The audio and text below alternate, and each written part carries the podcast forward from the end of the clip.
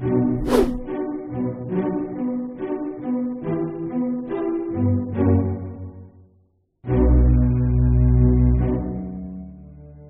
coisa mais maravilhosa do desporto e do futebol em particular é que é uma luta diária de cada jogador, de cada equipa contra si mesmo. O que é que eu quero dizer com isto? Apenas um, no final, é considerado campeão e todos os outros perdem. Portanto, hum, como é que, sabendo que apenas uma equipa pode chegar ao objetivo máximo, cada jogador, cada equipa, cada treinador, cada dirigente se motiva eh, para jogar eh, competições onde alguns deles sabem que a priori não têm hipótese nenhuma de chegar ao primeiro lugar.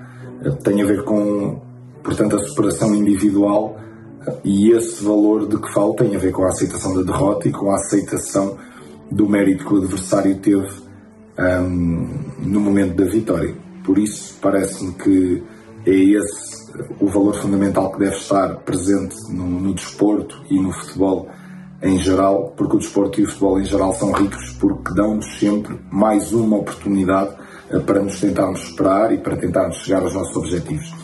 Porquê é que não está sempre presente no futebol? Porque toda a gente sente que trabalha uh, nos limites e trabalha o máximo possível para conseguir a vitória uh, e existe muita frustração por parte uh, dos esportistas, dos adeptos e dos dirigentes quando não conseguem chegar ao objetivo que almejam, apesar de terem conseguido até fazer ou cumprir com um objetivo superior do que no ano transato e terem registado essa evolução.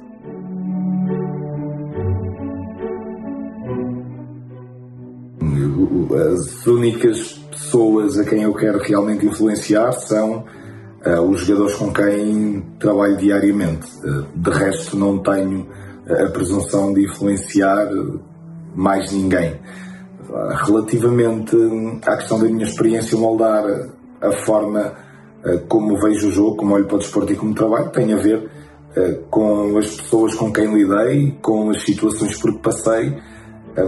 Agora, eu não sei dizer exatamente que situação é que levou ao quê, foi esta junção de todo esse conhecimento que fui tendo ao longo do tempo eh, que me permitiram chegar um, ao modelo comportamental e aos valores que eu defendo hoje em dia.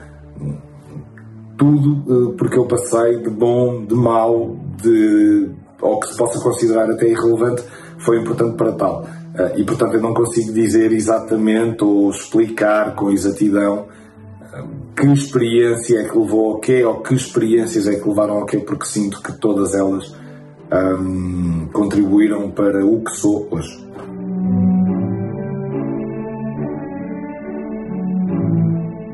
A responsabilidade cívica para mim não é mais do que tentarmos viver as nossas vidas assumindo que não estamos sozinhos na sociedade. Isto é, nós não vivemos sozinhos, temos vizinhos, temos eh, colegas de, de, bairro, colegas de cidade, colegas de país, colegas do mundo inteiro e, portanto, devemos viver a nossa vida assumindo que não podemos e que não devemos prejudicar eh, essas pessoas mais próximas ou mais afastadas de nós. O meu exemplo não é eh, nem pouco mais ou menos melhor ou pior que, que algum outro exemplo. Tive alturas de grande disparate, ainda faço alguns, um, e portanto tento é fazer o melhor ou por melhorar a cada dia. Uh, e, portanto...